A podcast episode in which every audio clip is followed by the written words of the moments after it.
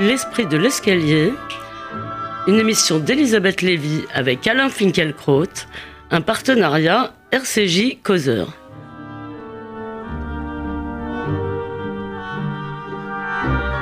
Bonjour à tous, bonjour Alain Finkielkraut. Bonjour. Si vous étiez journaliste, vous ne couperiez pas aujourd'hui aux commentaires du remaniement ministériel, mais vous ne laissez pas le rythme de l'actualité dicter sa loi à votre pensée, et vous vous accordez bien sûr le droit à l'esprit de l'escalier. La semaine dernière, vous n'avez pas voulu commenter la rencontre présentée comme historique à l'aéroport de la Havane entre le pape François et le patriarche russe Cyril. Une déclaration du pape sur Donald Trump vous a ramené à l'événement, et peut-être en profiterez-vous pour nous dire si ce pape qui comble la presse pigasse, comme vous diriez, vous séduit. Euh, après votre droit à l'esprit de l'escalier, vous exercerez un droit de suite car les accusateurs de Kamel Daoud, dont vous nous avez entretenu la semaine dernière, sont en quelque sorte parvenus à leur fin puisque l'écrivain a annoncé qu'il arrêterait sous peu le journalisme. Mais commençons donc par les voyages du pape François. Le 12 février, il s'était arrêté quelques heures à l'aéroport de la Havane pour signer une déclaration commune avec le pape Cyril. Euh, ce qui fait dire à votre ami Philippe Delara qu'il est allé à Canossa. Et dans la nuit du 17 au 18 février, dans l'avion qui le ramenait à Rome après un périple de six jours au Mexique, il répond à une double question. Je cite là un article de Jean-Marie Guénois dans le Figaro. Donc l'une, l'une de ces questions porte sur le projet du candidat à la Maison Blanche de renforcer le mur qui sépare les États-Unis du Mexique. L'autre sur le fait de savoir si un catholique américain peut voter pour lui. Je vous livre la réponse du pape telle qu'elle a été traduite par euh, Jean-Marie Donc, euh, je, raccourcis. Quand une personne ne pense qu'à faire des murs et à ne pas faire des ponts, elle n'est pas chrétienne. Je ne me mêle pas de conseiller un vote, mais je dis que si cet homme dit cela, et je lui laisse le bénéfice du doute, mais s'il dit cela, eh bien, il n'est pas chrétien. Alors, euh, cette déclaration, Alain Finkielkraut euh, ne tranche pas vraiment. Elle s'inscrit dans le droit fil des propos du pape sur les réfugiés. Il a aussi admonesté l'Europe. Et elle a d'ailleurs passablement embarrassé les adversaires de, Trump. Alors, vous qu'on ne peut pas soupçonner d'être un adepte du candidat milliardaire, que vous inspirent les propos du pape? Euh, Indignez-vous, ordonnait le regretté Stéphane Essel. Mais il n'imaginait pas que l'indignation pût être multiple et parfois contradictoire. C'est ce qui m'arrive. Je suis Vous voulez dire l'indignation a changé de camp? Non, je dis qu'elle est contradictoire. Je suis le théâtre en cet instant même d'un carambolage d'indignation. Trump me révulse, François me révolte. J'en veux à l'Amérique du succès qu'elle fait à l'archidémagogue. J'en veux à l'évêque de Rome de se transformer dans les airs en éditorialiste politique.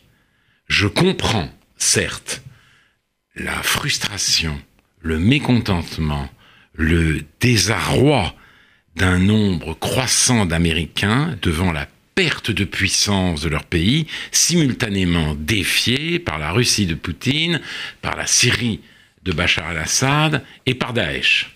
Je comprends aussi qu'il s'inquiète de sa perte de souveraineté face à une immigration incontrôlable et à une globalisation qu'il prenait pour l'américanisation du monde et qui, avec les délocalisations, se retourne maintenant contre eux. Et au moment où l'Angleterre, elle, obtient au sein de l'Union européenne le droit de rétablir ou d'établir la préférence nationale. Mais peut-être en parlerons-nous une autre fois. Une autre fois. Simplement, le coup de menton est une pitrerie, non une solution. Et il faut que la civilisation du spectacle ait produit aux États-Unis des dommages irréparables pour qu'un candidat à la présidence puisse dire, sans sombrer dans le ridicule, j'imiterai, j'imiterai Charles Bronson si quelqu'un m'attaque. Et si Donald Trump. non, mais il y, a beaucoup de gens qui trouvent ça très bien, vous savez, justement, à notre époque. C'est bien ce que je dis. Et si Donald Trump, en Amérique.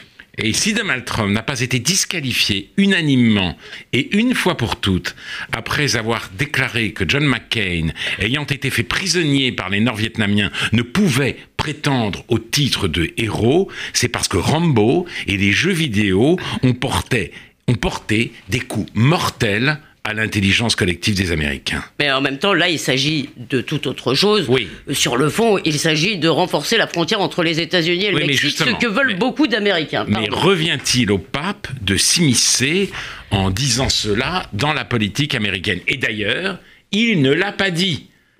Il ne s'est pas élevé à cette hauteur, il n'a pas visé à travers Trump la civilisation du spectacle. Une personne, je répète, a-t-il dit, euh, qui ne pense qu'à faire des murs et non pas des ponts, et n'est pas chrétienne. Ce n'est pas dans l'Évangile. Ce qui est dans l'Évangile, en effet, ce sont ces paroles de Saint Paul. Le Christ est notre paix, il a détruit dans sa chair le mur d'inimitié et de séparation. L'ancienne alliance élevée, nous sommes tous frères. Ainsi s'opère, à travers la vulgate paulinienne, la jonction entre l'esprit du christianisme et l'esprit du temps. Il ne reste de la religion, après la mort de Dieu, que les bons sentiments, que le cœur sur la main de la morale humanitaire. excusez-moi, mais quand même, euh, pardonnez-moi de cette question euh, béotienne, euh, mais tout de même, est-ce qu'il n'est pas dans son rôle? Dans le fond, c'est la morale chrétienne. Il l'a aussi dit aux Européens. Oui, alors Il nous cesse de le Oui, répéter. mais justement, mais Voilà. simplement, Oui. Avec Benoît XVI, la théologie a fait ses bagages et la bobologie occupe le trône de Saint-Pierre. Voilà, Euh, vous êtes nostalgique de Benoît XVI. Non, je ne dirais pas cela. En tout cas, euh, ce que je dis, c'est que François est le premier pape bobologue. Et s'il n'y avait l'épineuse question du mariage homosexuel, il pourrait assurer en alternance avec Hélène Jouan la revue de presse de France Inter. Ah bah oui, j'ai dit que c'était un pape pour la presse Pigasse finalement. Mais du sentiment à la soumission, il n'y a, qu'un pas que notre époque et son souverain pontife s'empressent allègrement de franchir. En politique, écrit Anna Arendt, connaître ton adversaire est au moins aussi important connais-toi toi-même. François, dans sa gentillesse, ne connaît pas d'adversaire. Il ne connaît que le prochain. La morale en lui a dévoré la politique. Aussi est-il scandalisé par les murs et farouchement hostile aux frontières. Toute distinction entre les hommes est une insulte à l'universalité dont il se veut porteur.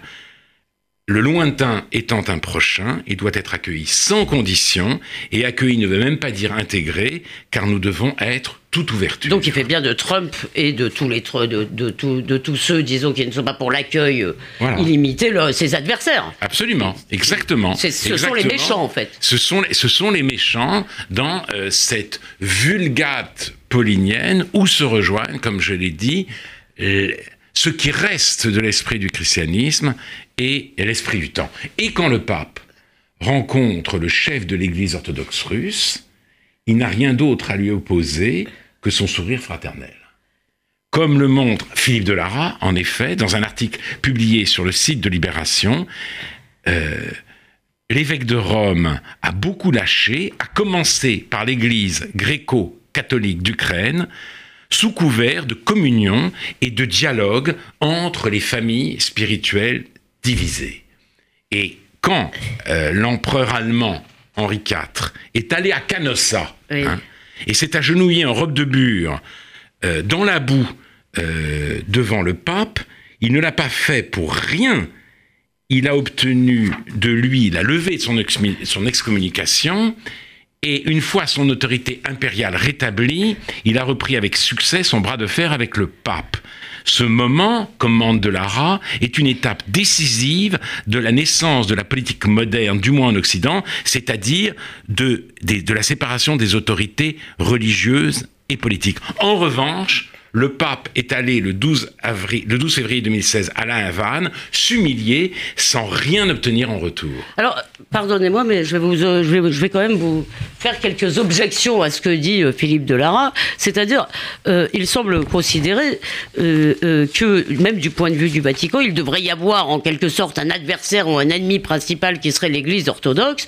Or, ce que dit. Jean-François russe, ce que dit Jean-François Colossimo, il dit le pape a un ennemi principal, c'est le djihadisme, Et par ailleurs, il a besoin de l'Église orthodoxe. Vous avez tout de même oublié un élément aussi pour améliorer le sort des chrétiens d'Orient. Est-ce que Philippe de Lara n'exagère pas, et vous donc par ricochet, n'exagérez pas les enjeux politiques de cette rencontre, d'abord entre, entre le pape et le, et le Pope pardon. Oui. Écoutez, je, je, je, je, ne sais pas, je ne peux pas m'avancer plus avant, mais je vous lirai quand même un extrait euh, de l'article de Delara et à l'auditeur de se faire une idée. Il dit que c'est une conception purement, concession pardon, purement politicienne que de faire front commun avec Moscou au nom de l'âme chrétienne de l'Europe contre le sécularisme agressif d'une intégration européenne oublieuse de ses racines chrétiennes, sans, sans dire un mot ni de l'agression frontale contre l'Union européenne menée par le Kremlin et ses relais occidentaux, plutôt païens au demeurant, néo-nazis hongrois, grecs et allemands, Front National, etc., ni du sectarisme du, du, du patriarcat de Moscou qui tiennent les catholiques et les protestants pour des hérétiques et non des frères. et, il, s'inquiète aussi de voir accréditer la version russe officielle qui prétend que la guerre en Ukraine est un conflit interne où la Russie n'aurait aucune part et qui accuse les autres églises ukrainiennes au premier chef, l'Église gréco-catholique, de jeter de l'huile sur le feu. Et précisément, si vous voulez, d'un autre, du point de vue, en tous les cas, qui est défendu par Colossimo, le pape peut contribuer à apaiser la crise en Ukraine en calmant euh, les euh, gréco-catholiques, euh, si vous voulez, ça dépend un peu la façon. Du point de vue, on se place, bien sûr. Ça dépend. le problème, c'est qu'encore une fois, de l'apaisement à l'appeasement, il n'y a, il n'y a pas forcément loin ni des bons sentiments à la soumission. Voilà ce que j'essayais de dire. Très bien. Eh bien, nous allons passer avec ce mot de soumission. Nous n'en sommes pas très loin. nous allons passer à Kamel Daoud. Bien sûr, il ne s'applique pas à lui, mais à tous ceux, évidemment, qui engagent euh, si vous voulez, à ne pas dire grand-chose et à euh, faire, euh, comment dire, à faire amende honorable ou en tous les cas être très gentil devant l'accusation d'islamophobie. À faire attention à ce qu'on dit. Alors, la semaine dernière, vous avez commenté un texte collectif qui le dénonçait comme complice de l'islamophobie occidentale. Euh, sur les réseaux sociaux, cela a été, semble-t-il, un véritable déchaînement. Et euh, du coup, euh, Kamel Daoud a dit qu'il arrêterait ses activités journalistiques parlant de procès staliniens il écrit notamment Cela reste immoral de m'offrir en pâture à la haine locale sous le verdict d'islamophobie qui sert aujourd'hui d'inquisition. C'est honteux de m'accuser de cela en restant bien loin de mon quotidien et de celui des miens. Dénoncer la théocratie ambiante devient un argument euh, d'islamophobe ailleurs. Est-ce ma faute En partie, mais c'est aussi la faute de notre époque, son mal du siècle. Alors, euh, euh, Laurent Bouvet a parlé d'une perte sèche avec le fait que Kamel Daoud arrêtait le journalisme. Est-ce que vous éprouvez aussi ce sentiment de perte, Alain Finkielkraut? Ah oui, à la suite de la polémique suscitée, comme vous l'avez dit, par sa chronique publiée dans Le Monde et intitulée Cologne, lieu de fantasme, Kamel Daoud, écœuré, décide d'arrêter le journalisme. Je comprends son écœurement. Il met les points sur les i et l'ethnologue Jeanne Favre-Saada l'accuse, après euh, la pétition dont vous avez parlé, de recycler les clichés orientalistes les plus éculés pour qualifier aussi bien les immigrés réfugiés que l'islam et les islamistes. Et cette attaque nous renvoie au livre d'Édouard Saïd, euh, L'orientalisme, sous-titré L'Orient créé par l'Occident, et publié au Seuil en 1980. Et qui était euh, en partie dirigé contre Bernard Lewis. Oui. Vous, et vous l'avez rappelé hier à réplique d'ailleurs. Il y a eu une très longue polémique entre Bernard Lewis et euh, Bernard Lewis et Édouard Saïd.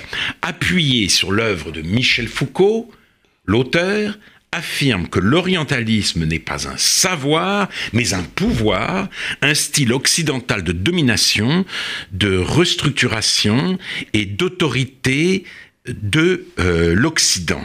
Qui confirme ce que vous disiez l'an dernier sur la semaine dernière sur les sciences sociales. Voilà, l'Orient, autrement dit, n'existe pas. L'Orient est une création de l'Occident, son double, son contraire, l'incarnation de, de ses craintes et de son sentiment de supériorité. Bref, nommer c'est réifier. En persistant à nommer les choses, l'Algérien Kamel Daoud est passé dans le camp de l'orientalisme, c'est-à-dire dans le camp des puissants, dans le camp de la domination. Dans le camp de ceux qui désignent, qui nomment et qui désignent. La déconstruction de l'orientalisme vise à combattre l'ethnocentrisme occidental, mais elle, mais elle en est de fait l'ultime avatar, car dans cette perception hypercritique, dans cette perspective hypercritique, seuls existent, seuls existent, seuls ont une réalité effective, l'histoire et la culture de l'Occident. Une histoire et une culture réduites elles-mêmes à une liste de turpitudes qui culmine avec le colonialisme et avec la Shoah. Or, Kamel Daoud refuse cet effacement des euh, autres cultures et cette criminalisation de la culture et de l'histoire occidentale. Ce qui est savoureux, c'est qu'il dénonce en quelque sorte, ces gens-là dénoncent en permanence le culturalisme, oui, précisément. Exactement. Mais je voudrais vous lire maintenant euh, l'extrait d'un dialogue que, euh, qui a été publié par le magazine littéraire entre Mathias Sénard, le récent prix Goncourt, et Kamel Daoud. Voici ce que dit Kamel Daoud. Je juge de la santé de l'humanité des peuples à leur rapport aux femmes. Là où elles sont libres et acceptées, les gens auront un rapport sain à l'imaginaire, au désir, au corps. Ce que je jalouse dans l'Occident, la seule, la seule avance qu'il a comparé à nous, c'est dans le rapport aux femmes. Quand mes amis me font remarquer que les Occidentaux les réduisent souvent à un objet, je réponds que c'est préférable que d'être réduite en poussière. Si on ne libère pas les femmes, on ne se libérera jamais. La différence entre une émeute et une révolution, c'est que dans une émeute, il n'y a que des hommes, ajoutez-y les femmes et vous avez une révolution. Alors, mai 68, euh, fin de citation, mai 68 était une révolution plus mimée que réelle. Mais la différence flagrante entre le mouvement 68 art et la révolte des banlieues, c'est qu'en 68, ah les femmes étaient présentes. Cette différence a été niée, niée par tous ceux qui ont fait une comparaison. Oui, oui. Hein on nous a parlé de la Révolution française, voilà. si vous savez. Oui, mais bon, on a fait, bon, on a dit. Euh, c'est mai 68. C'est le 68 des banlieues. Cette différence a été niée. C'était pas vraiment joyeux. Hein. Car, comme l'a écrit Salman Rushdie, un autre traite, quelque chose de nouveau était en train de se produire, la montée d'une nouvelle intolérance, elle se répandait à la surface de la Terre, mais personne ne voulait en convenir. Un nouveau mot a été inventé pour permettre aux aveugles de rester aveugles, l'islamophobie. Et euh, quand il lui est revenu en pleine figure, ce mot, euh, vous parlez de Salman, vous parlez de, euh, quand, de Daoud Oui, quand, ce mot lui est revenu en pleine figure, Kamel Daoud a en effet tombé en effet dans le découragement. Espérons, espérons seulement que ce découragement est provisoire. En, en, en, attendant, il nous incombe de d'entendre sa leçon et de ne pas nous laisser intimider. il faut préciser qu'il il, il s'est dit effectivement assez euh, découragé, euh, mais euh, il a également dit bah, j'ai envie de réfléchir, de prendre du recul. J'ai dit ce que je pense, maintenant je vais le dire autrement. J'ai envie d'écrire des romans, ce n'est pas une démission, ce n'est pas une abdication, je n'ai pas à baisser les yeux, moi je n'ai tué personne, dit-il. Alors mais bien sûr. Donc, euh, Certainement, peut-être la littérature est aussi. Euh, euh, bien sûr. non, mais simplement, ce se passe. à l'encontre pour, pour, pour, ce qui Mais nous perdons une voix. Nous, nous perdons, une, voix, et, et, et, et à l'encontre de l'ethnocentrisme paradoxal, l'ethnocentrisme hypercritique qui sévit dans le parti intellectuel, nous devons savoir à la fois nous affirmer, comme le demande Kamel Daoud, et nous décentrer. C'est ça la tâche qui nous incombe. Mais pour, en, quoi nous décentrer? Vous pouvez le réexpliquer Nous décentrer parce que euh, nous nous nous n'occupons pas tout seuls euh, l'histoire et, et, la Vous culture. D'autres historicités existent, d'autres cultures aussi, et nous devons avoir l'humilité de le reconnaître. Mais tout de même, est-ce que cet épisode pour vous est une défaite? Euh, Parce que malgré tout, euh, nous disons tout le temps l'islamophobie, c'est un mot, comme l'a dit Elisabeth Badinter, qui est là pour nous fermer la bouche, pour nous faire taire. Euh, et dans le fond, euh, même s'il ne va pas vraiment se taire, comme je viens de le rappeler, Kamel Daoud a en quelque sorte jeté l'éponge. Alors, est-ce que c'est une défaite? Non, je ne crois pas qu'on puisse parler de défaite. Il a jeté l'éponge, mais dans cette polémique, Kamel Daoud a reçu de très nombreux soutiens.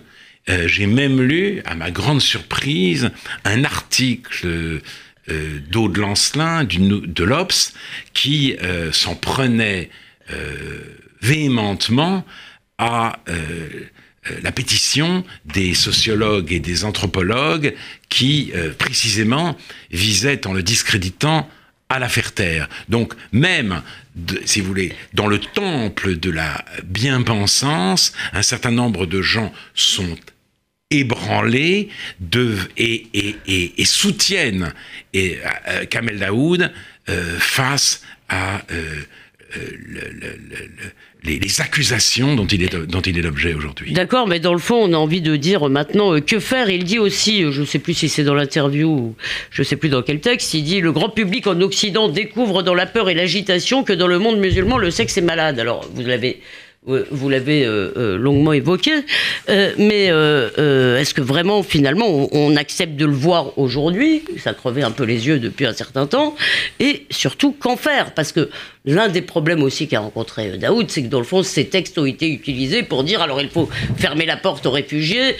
Donc, si vous voulez, ça, ça, ça a trait à des politiques effectives tout de même. Et, et d'ailleurs, mais nous sommes nous-mêmes, si vous voulez, extrêmement perplexes devant euh, cette situation. Les agressions de Cologne, nous en avons, nous l'avons dit, ne sont pas un simple fait divers. Elles révèlent le choc des civilisations au quotidien. Mais quelle conclusion en tirer? Euh, Pour le mouvement Pegida, les choses sont claires. J'ai vu ce matin des images absolument affolantes. Un quart de réfugiés qui arrivaient dans une ville de Saxe. Oui et, euh, des manifestants, petite bourgade, mais des manifestants les attendaient, voulaient les empêcher de descendre en criant, en hurlant, rentrez chez vous. Or, pour un certain nombre d'entre eux, en tout cas, ils venaient de d'une Syrie euh, sous les bombes. Euh, hein, ce qui n'est pas le cas, rappelons-le, des agresseurs, de la plupart des agresseurs de Cologne. Mais cela, en tout cas, euh, venait, venait vraisemblablement de Syrie. Il ne pouvait pas rentrer chez eux. Il n'avait plus de chez soi. L'Europe ne peut recevoir tous les réfugiés de, du Moyen-Orient et d'Asie du Sud-Est, nous en sommes d'accord. Mais un discours qui euh, proteste contre la politique inconsidérée d'Angela Merkel, qui dresse des murs, en tout cas en s'en prenant aux réfugiés eux-mêmes, mm, mm. comme s'ils étaient des euh, soldats envahisseurs, c'est absolument insoutenable. Mais, mais, si vous voulez, au moment où, euh, nous parlons, la crise des réfugiés n'est pas en passe de se euh, résoudre, mais au contraire de s'aggraver. Nous voyons bien que les combats s'aggravent, que la, situation syrienne devient un imbroglio dont d'ailleurs nous parlerons peut-être, et il faut bien à un moment poser des questions politiques, c'est-à-dire cette question de l'ouverture des frontières. D'un côté, ces mouvements migratoires de grande ampleur déséquilibrent à l'évidence les sociétés européennes. D'un autre côté, que faire du devoir d'accueil? Et bien sûr. Et, ça, c'est une question que tous les Européens euh, doivent se poser, une question politique, comme vous dites. Et le pape, pour le pape, la politique n'existe pas, mm, mm. puisque précisément euh, la, bonne parole dont il se croit euh, l'émissaire. L'éthique de conviction pure. Oui, c'est c'est une parole, c'est une parole euh, purement caritative, purement humanitaire.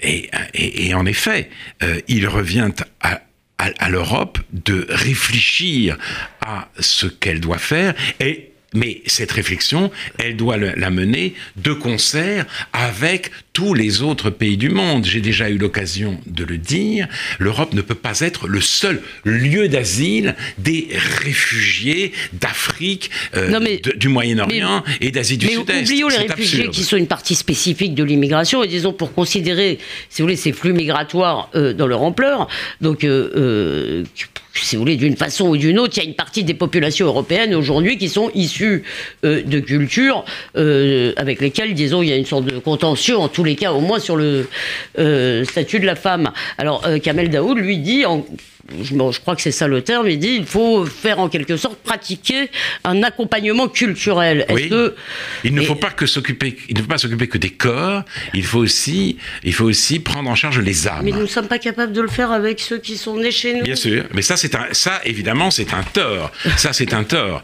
Euh, l'accueil doit euh, n'a de sens que dans le cadre d'une politique active, affirmative d'intégration et, euh, et, même sans doute d'assimilation au sens où il ne s'agit pas pour les nouveaux arrivants de se fendre dans la masse, mais d'assimiler ce qu'ils peuvent de la culture du pays d'accueil. Et là-dessus, il faut être absolument intransigeant. C'est exactement le contraire de ce qui se passe. Oui. Donc ça n'est pas ça n'est pas euh, très encourageant. Alors euh, on a, nous avons oublié quand même de préciser que Kamel Daoud vit en Algérie et que donc euh, euh, cette accusation euh, d'islamophobie, vous voulez lire autre chose Non, non, il vit ah en Algérie et là justement, c'est très intéressant, c'est-à-dire que l'anticolonialisme nous a conduit à, si vous voulez, à négliger, effacer, occulter toutes les, les crimes commis par l'Algérie